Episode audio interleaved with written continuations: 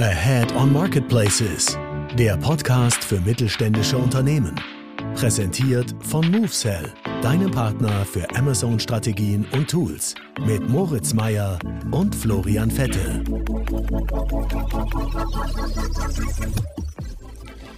Moin Flo. Hi Moritz. Ich weiß nicht, wollen wir ähm, durchgeben, zu, welchen, zu welcher unsäglichen Zeit wir aufnehmen oder behalten wir es lieber für uns? Ähm, ich äh, will tatsächlich äh, einen LinkedIn-Post machen, ähm, dass, es, äh, dass, dass wir an unseren Prozessen schrauben müssen, äh, weil Sonntag um 18 Uhr ähm, ist nichts, was ich auf Dauer mache. nee, das ist ganz normaler Alltag. Nein. Ja, macht, glaube ich, auch eher einen schlechten Eindruck, als wenn wir komplett unstrukturiert sind. Aber man muss sich auch nichts vormachen ähm, als Gründer oder auch Geschäftsführer, auch wenn es gut alles vorangeht, wir ein Top-Team haben. Ähm, manche müssen wir auch noch was hinten ähm, ranhängen und das Format ist ja noch ähm, relativ neu. Äh, von daher ist es jetzt mal ähm, der Fall. Ich glaube, sonst ist es ja auch eher selten, dass wir an, ähm, am Sonntag aufnehmen. Absolut. Ich weiß noch, die ersten Jahre, ersten drei Jahre, da war jeder Sonntag für Buchhaltung geblockt. Da will ich nicht hin zurück. Das heißt, wir müssen das verbessern. ja, lieber jetzt ein Auge im Short aufnehmen. Finde ich genau. Gut. Okay, lass uns rein, bevor die äh, Zuhörer wieder abschalten. Heutiges Thema. Äh, super wichtig wie kann ich meine Produktverfügbarkeit tracken und sicherstellen auf Amazon. Und da stellen wir euch einen ganz einfachen ähm, Funnel vor mit vier Stufen, wie ihr euer Sortiment überwachen könnt. Genau.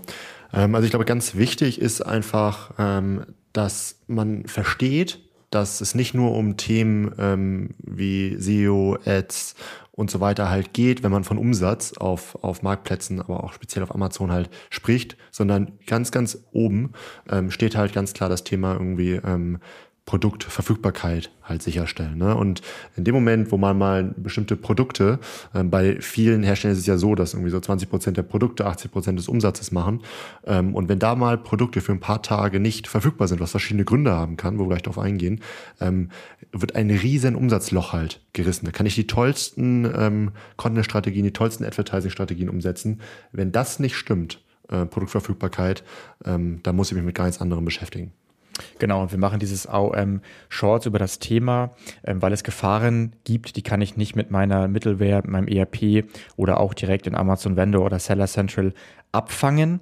Dafür muss ich mir die Produktseiten anschauen, am Ende im Endeffekt tracken, was am Ende mein potenzieller Käufer wirklich sieht oder vielleicht auch nicht sieht. Von daher, ähm, ich würde gerne mal so die erste Gefahr schildern ähm, die, die brandaktuell ist. Ich spreche mit vielen ähm, Markenherstellern darüber. Es gibt immer mehr das Phänomen, dass Amazon im Vendor-Bereich einen Lagerbestand hat, den habe ich sichergestellt, aber Amazon gar nicht als Verkäufer auf meiner Produktdetailseite auftaucht. Das heißt, hier geht es gar nicht mal um das Thema, ähm, habe ich die Buybox, habe ich sie nicht.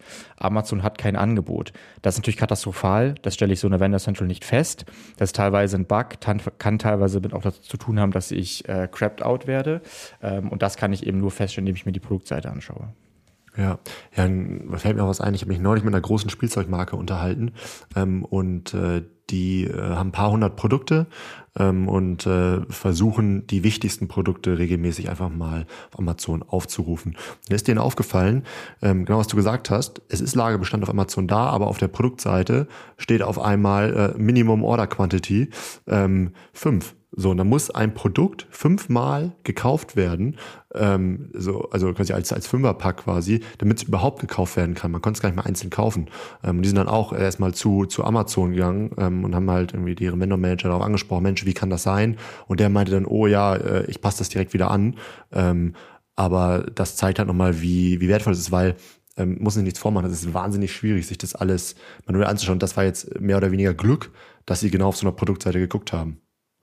Eine weitere Gefahr für mich ist, ähm, die eher Seller betrifft. Die letzte war ja gerade eher für Vendoren, dass ich über meine ERP, über meine Middleware ähm, vielleicht irgendwelche Fehler habe, eine Synchronisierung. Ich habe dort vielleicht etwas falsch eingestellt, vielleicht funktioniert die auch gerade nicht richtig und dann eben nicht mitbekomme, dass bestimmte Produkte gar nicht aktiv sind. Und dafür sollte ich eben auch ein Backup schaffen.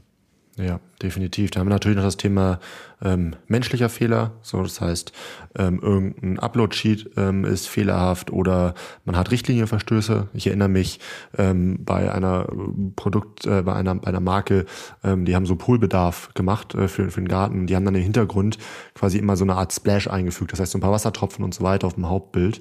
Und dann hat Amazon eben ähm, die äh, Vorgaben dafür halt angepasst, wie das Hauptbild zu sein hat und schwupp waren die ganzen Bilder ähm, ausgeblendet.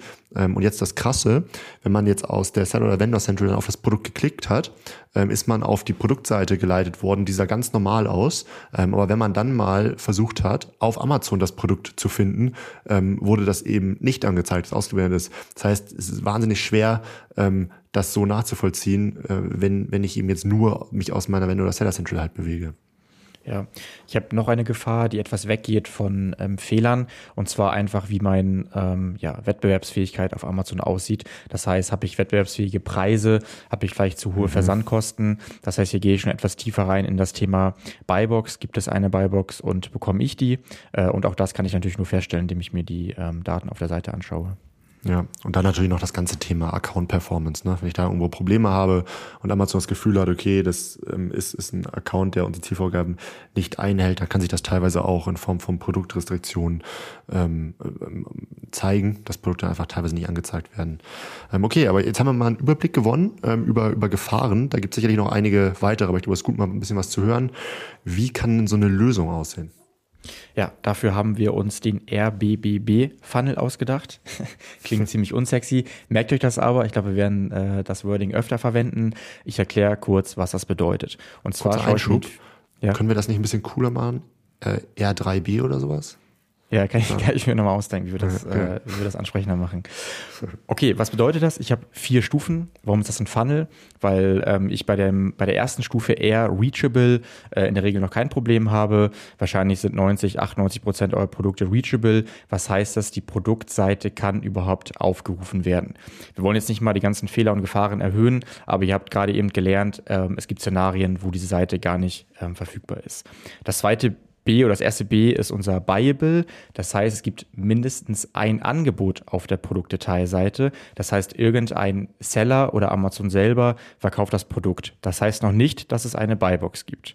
Das ähm, zweite B ist unsere Buybox. Das heißt, ähm, es gibt eine Buybox oder es gibt keine Buybox.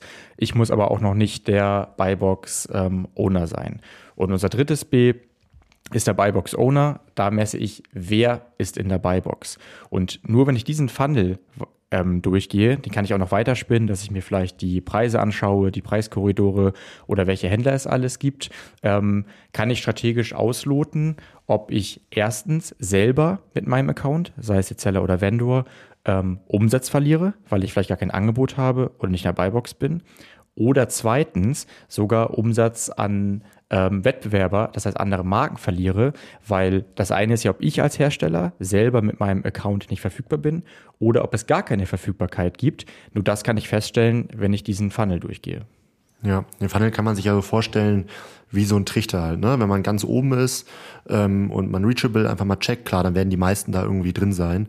Ähm, dann ist man in der, in der nächsten kleineren Stufe ist dann buyable dann äh, die nächste Stufe wieder irgendjemand hat die Buybox ähm, und dann äh, das kleinste Nadelöhr quasi, dann ist nachher, okay, habe ich denn wirklich auch die Buybox? Ähm, und da muss man eigentlich sukzessive sein Sortiment immer wieder durchkippen ähm, durch, diesen, äh, durch, durch diesen Trichter. Ähm, wie macht man das denn praktisch? Also gibt es da von Amazon eine Lösung?